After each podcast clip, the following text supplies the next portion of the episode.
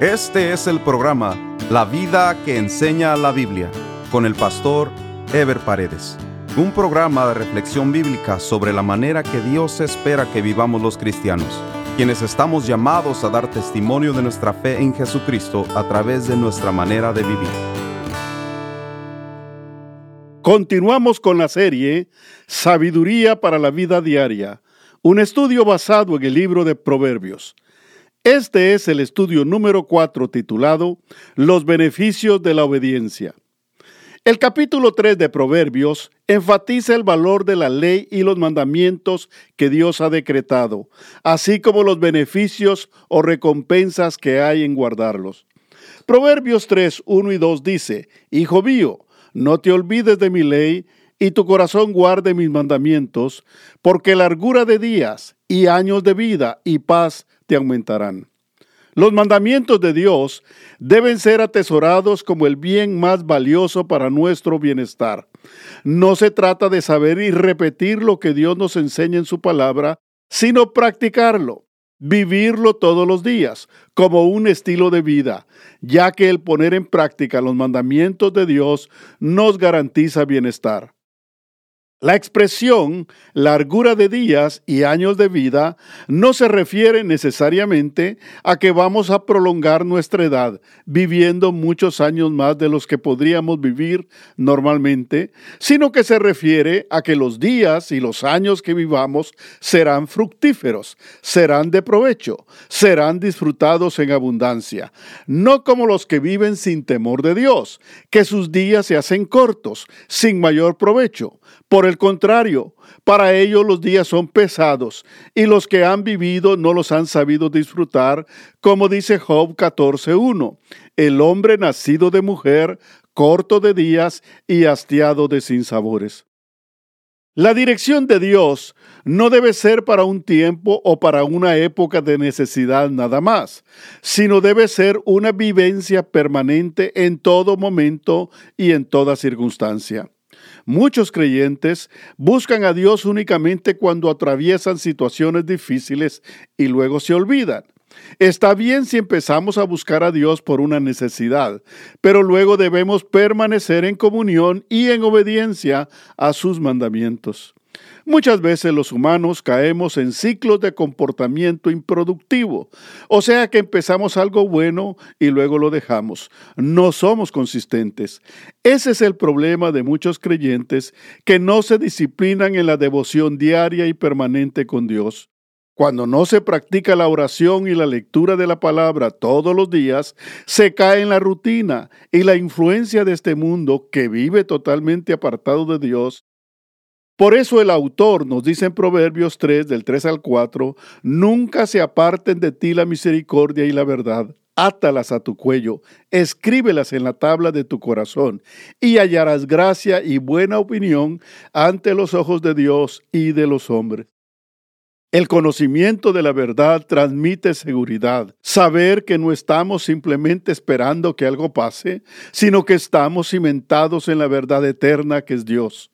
Saber lo que hacemos, saber lo que decimos y en general lo que vivimos.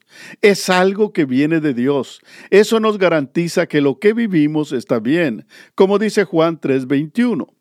Mas el que practica la verdad viene a luz, para que sea manifiesto que sus obras son hechas en Dios. Dios quiere que practiquemos la misericordia, que vivamos con un espíritu compasivo, que se manifieste en nuestras relaciones con los demás. La mayoría de la gente vive esperando o demandando de los demás, pero el verdadero Hijo de Dios vive deseando hacer el bien a otros. No hay realización en la vida si no estamos en comunión y armonía, primero con Dios y luego con los demás.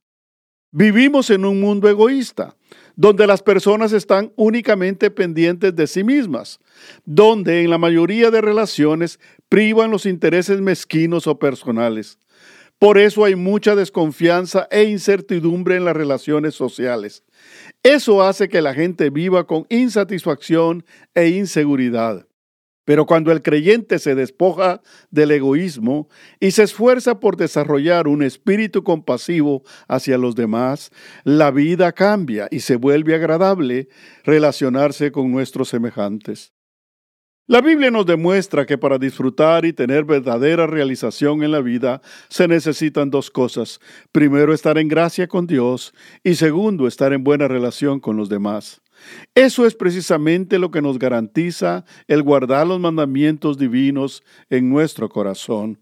Cuando vivimos en obediencia a Dios, Él nos da sabiduría para relacionarnos con nuestros semejantes y desear para ellos lo mismo que deseamos para nosotros, como Jesucristo enseña en lo que muchos llaman la regla de oro, que se encuentra en Mateo 7:12 y que dice, Así que todas las cosas que queráis que los hombres hagan con vosotros, así también haced vosotros con ellos, porque esto es la ley y los profetas. Dios quiere que dependamos de Él en todos los aspectos de nuestra vida, que aprendamos a que Él es el centro de nuestra vida, que nuestra confianza en Él no sea parcial o esporádica, sino que sea absoluta e integral, como dice Proverbios 3 del 6 al 8. Reconócelo en todos tus caminos y Él enderezará tus veredas. No seas sabio en tu propia opinión Teme a Jehová y apártate del mal, porque será medicina tu cuerpo y refrigerio para tus huesos.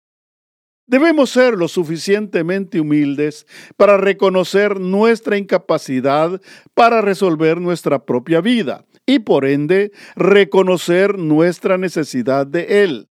Toda persona, desde que tiene uso de razón, empieza a querer tomar el control de su vida, pero al mismo tiempo empieza a cometer errores.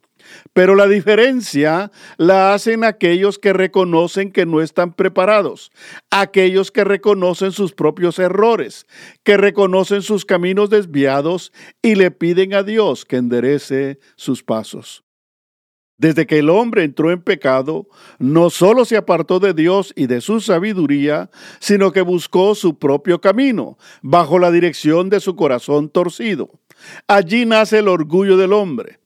Es interesante notar que cuando el hombre se apartó de Dios, se quedó sin la sabiduría y la perfección de Dios. Lo único que el hombre tiene para enfrentar la vida fuera de Dios es su orgullo y su pretensión. El orgullo es el estado de autosuficiencia que el hombre tiene que desarrollar para enfrentar la vida. Dios nos diseñó para ser gobernados, para ser dirigidos por Él. Pero al rechazar la dirección de Dios, quedamos a merced de nuestra propia imperfección.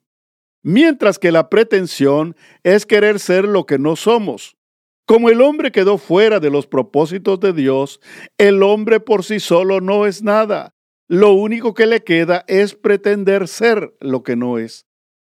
Por eso es oportuna la frase, no seas sabio en tu propia opinión, porque el hombre cree que está bien, que lo que hace es lo mejor. La mayoría de personas piensan que lo que dicen y hacen por sí mismas está bien, cuando que Dios nos demuestra que sin Él nada somos. Pero el hombre que busca a Dios, que reconoce su estado caído y por eso entrega su vida a Dios para ser corregido. Dios nos conoce mejor de lo que nosotros nos conocemos a nosotros mismos. Él sabe lo que nos conviene, porque Él nos hizo y estableció propósitos de bien para nuestra vida. La naturaleza humana es muy errática. El confiar en nosotros mismos no es garantía de nada bueno. La sabiduría y la prudencia para la vida no están en nosotros, las mismas vienen de Dios. Sin embargo, una de las características que define a los humanos es su incapacidad para asimilar y aceptar sus propios errores. Como dice David en Salmos 19:12, ¿quién podrá entender sus propios errores? Líbrame de los que me son ocultos. En nosotros hay necedad y precipitación, y cuando no tomamos en cuenta a Dios en nuestras decisiones y en nuestra vida en general, esto nos dirige hacia el fracaso o hacia el falso éxito. Por eso cuando confiamos en nosotros mismos por querernos hacer el bien, nos hacemos daño. Ahora, Proverbios 3 del 9 al 10 nos presenta el secreto para la abundancia y prosperidad de nuestros recursos. El pasaje dice de la siguiente manera, Honra a Jehová con tus bienes y con las primicias de todos tus frutos, y serán llenos tus graneros con abundancia, y tus lagares rebosarán de mosto. Una de las bendiciones que nos da la sabiduría es precisamente entender cómo funciona la economía de Dios, en donde los recursos materiales y económicos deben ser vistos y administrados como parte de la comunión con Dios, sabiendo que Él es el dueño de todo lo que tenemos y que nosotros somos únicamente administradores de lo que Él pone a nuestra disposición. Debemos tener en cuenta que honrar a Dios con nuestros bienes no es solo apartar los diezmos fielmente para Él, sino que la honra también implica hacer un buen uso de los recursos y de las bendiciones materiales o económicas que Dios nos ha dado. Dios espera que manejemos nuestro dinero pensando en el cumplimiento de los propósitos que Él tiene para nuestra vida. El pueblo de Israel se dedicaba al pastoreo y a la labranza, y todas las primicias de sus cosechas, así como lo mejor de sus rebaños, era consagrado a la casa de Dios. Y mientras ellos obedecían, la bendición de Dios estuvo en sus casas y en sus trabajos abundantemente, tanto en sus rebaños como en sus graneros, en el vino y el aceite que producían. Mientras ellos daban fielmente, Nunca les hizo falta la provisión y siempre tuvieron en abundancia. Para nosotros el día de hoy, la prosperidad vendrá según la obra de nuestras manos. Dios quiere prosperar nuestros trabajos, nuestros negocios. No hay límites para la bendición de Dios. Una vez nuestras vidas estén consagradas a Él y le honremos con todos nuestros recursos. Una persona consagrada a Dios se conoce porque dedica su esfuerzo, su tiempo y sus bienes para el servicio de la obra de Dios. Y de la misma manera, todo lo que hace es bendecido. Su fidelidad se ve compensada con prosperidad, tanto en lo espiritual como en lo material, como se establece en 2 Corintios 9:6, que dice, pero esto digo, el que siembra escasamente, también segará escasamente, y el que siembra generosamente, generosamente también segará. Los siguientes versículos nos hablan de la disciplina que viene de Dios, como dándonos a entender que muchas veces la sabiduría viene a través de la corrección. A veces tenemos que pasar por experiencias difíciles para entender lo que Dios nos quiere enseñar. Proverbios 3, 10 y 11 dice, No menosprecies, hijo mío, el castigo de Jehová, ni te fatigues de su corrección, porque Jehová al que ama castiga, como el Padre al Hijo a quien quiere. La disciplina, castigo o corrección que viene de Dios, viene con amor y viene para bien. Cuando se rechaza el castigo, se pierde la oportunidad de corregir tendencias o caminos equivocados en la vida. Dios nos ama y nos corrige para que podamos entender lo que Él quiere enseñarnos. Aunque es difícil aceptar la disciplina, la misma será para nuestro beneficio. Hebreos 12:11 dice, es verdad que ninguna disciplina al presente parece ser causa de gozo, sino de tristeza, pero después da fruto apacible de justicia a los que en ella han sido ejercitados. Proverbios 3 del 13 al 18 dice, Bienaventurado el hombre que halla la sabiduría y que obtiene la inteligencia, porque su ganancia es mejor que la ganancia de la plata, y sus frutos más que el oro fino. Más preciosa es que las piedras preciosas, y todo lo que puedes desear no se puede comparar a ella. Largura de días está en su mano derecha, en su izquierda riquezas y honra. Sus caminos son caminos deleitosos y todas sus veredas paz. Ella es árbol de vida los que de ella echan mano, y bienaventurados son los que la retienen. No hay nada de lo más valioso que el hombre pueda conseguir en este mundo que se pueda comparar con el valor de vivir una vida que camina por el camino correcto, que se conduce disfrutando de paz y que se dirige a un destino glorioso y eterno. Cuando la Biblia habla de árbol de vida, se refiere a una fuente de seguridad y provisión firme, deliciosa y permanente. Ni la suma de las mayores posesiones humanas se puede comparar con la fuente de vida que es Dios. Ese Dios todopoderoso que hizo los cielos y la tierra y que con su ciencia y sabiduría estableció todas las cosas que existen, como dice Proverbios 3, 19 y 20. Jehová con sabiduría fundó la tierra, afirmó los cielos con inteligencia, con su ciencia los abismos fueron divididos y destilan rocío los cielos. La naturaleza y todo lo creado responde a su voz y no hay nada en este mundo que se escape del control de Dios. Razón tenía el salmista David cuando dijo en Salmos 148.6, refiriéndose a la obra de Dios, los hizo ser eternamente y para siempre, les puso ley que no será quebrantada. La obediencia a los mandamientos de Dios es la garantía para vivir confiadamente, pues esos mandamientos arraigados en nuestro corazón son el sostén de nuestra vida, como dice Proverbios 3, 21 al 22. Hijo mío, no se aparten estas cosas de tus ojos, guarda la ley y el consejo, y serán vida tu alma y gracia a tu cuello.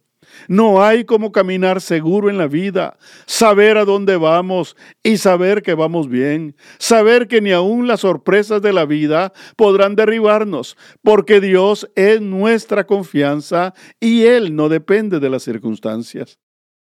Proverbios 3 del 23 al 26 dice, Entonces andarás por tu camino confiadamente, y tu pie no tropezará.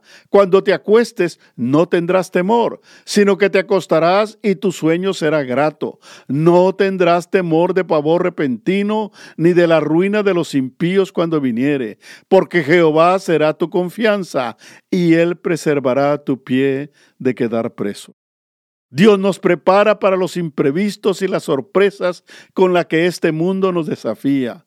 Porque como hemos dicho anteriormente, Él ve lo que nosotros no vemos y Él sabe lo que nosotros no sabemos. Por eso podemos decir como David en Salmo 112, 6 y 7. Por lo cual no resbalará jamás, en memoria eterna será el justo. No tendrá temor de malas noticias. Su corazón está firme confiado en Jehová.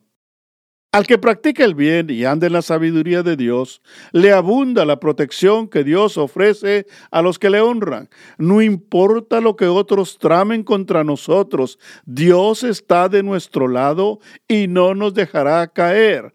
Como dice Salmo 121, 1 y 2. No dará tu pie al resbaladero, ni se dormirá el que te guarda. He aquí, no se adormecerá ni dormirá el que guarda a Israel. Luego el pensamiento del proverbista se extiende para recordarnos la necesidad que tenemos de hacer el bien a otros. Proverbios 3, 27 y 28 dice, No te niegues a hacer el bien a quien es debido, cuando tuvieres poder para hacerlo. No digas a tu prójimo, anda y vuelve, y mañana te daré cuando tienes contigo que darle. La señal de que un creyente está bien y actúa con sabiduría es cuando desarrolla un espíritu compasivo hacia los demás, cuando está pendiente de hacer el bien a los necesitados y bajo la sabiduría de Dios bendice a quien verdaderamente lo necesita. El cristiano compasivo no es indolente. Cuando ve una necesidad, inmediatamente actúa y provee al necesitado. Desafortunadamente, existen creyentes que se acercan a los necesitados y les dan una palmadita en la espalda ofreciéndoles ayuda para más adelante, pero esa ayuda nunca se ve cumplida. Los creyentes somos llamados a ser benignos y a evitar entrar en contienda con otros. Esto se encuentra en Proverbios 3, 29 al 31, que dice, No intentes mal contra tu prójimo que habita confiado junto a ti. No tengas pleito con nadie sin razón, si no te han hecho agravio. No envidies al hombre injusto, ni escojas ninguno de sus caminos. Dios espera de sus hijos una actitud altamente sensible hacia los demás, teniendo cuidado de vivir en paz con nuestro vecino y a no envidiar al que es injusto o que no tiene comunión con Dios. Por último, Proverbios 3 del 32 al 35 dice, porque Jehová abomina al perverso, mas su comunión íntima es con los justos. La maldición de Jehová está en la casa del impío, pero bendecirá la morada de los justos. Ciertamente él escarnecerá a los escarnecedores y a los humildes dará gracia. Los sabios heredarán honra, malonecios llevarán ignominia. Los últimos pensamientos del capítulo 3 se refieren al contraste de la abominación que Dios tiene hacia los perversos y la honra que le espera a los sabios. El escarnecedor es el que rechaza la sabiduría, el que se burla y afrenta a los que hacen uso de la misma. Pero a esos burladores les espera vergüenza y deshonra delante de los demás. Esa es su ignominia. En el próximo programa estaremos desarrollando el tema La senda de los justos. Nos vemos en el próximo programa. Dios les bendiga. Este fue el programa La vida que enseña la Biblia con el pastor Ever Paredes. Este programa fue patrocinado por la iglesia La Puerta Abierta, ubicada en Irvine, en el condado de Orange, California. La iglesia La Puerta Abierta transmite uno de sus servicios por YouTube si desea ver la transmisión con los mensajes del pastor Ever Paredes, vaya a nuestro sitio de internet, lapuertaabierta.com, y haga clic en transmisión en vivo. O directamente a YouTube y escriba LPA en vivo, los domingos a las 10.30 de la mañana. Si desea mayor información, escriba al correo electrónico info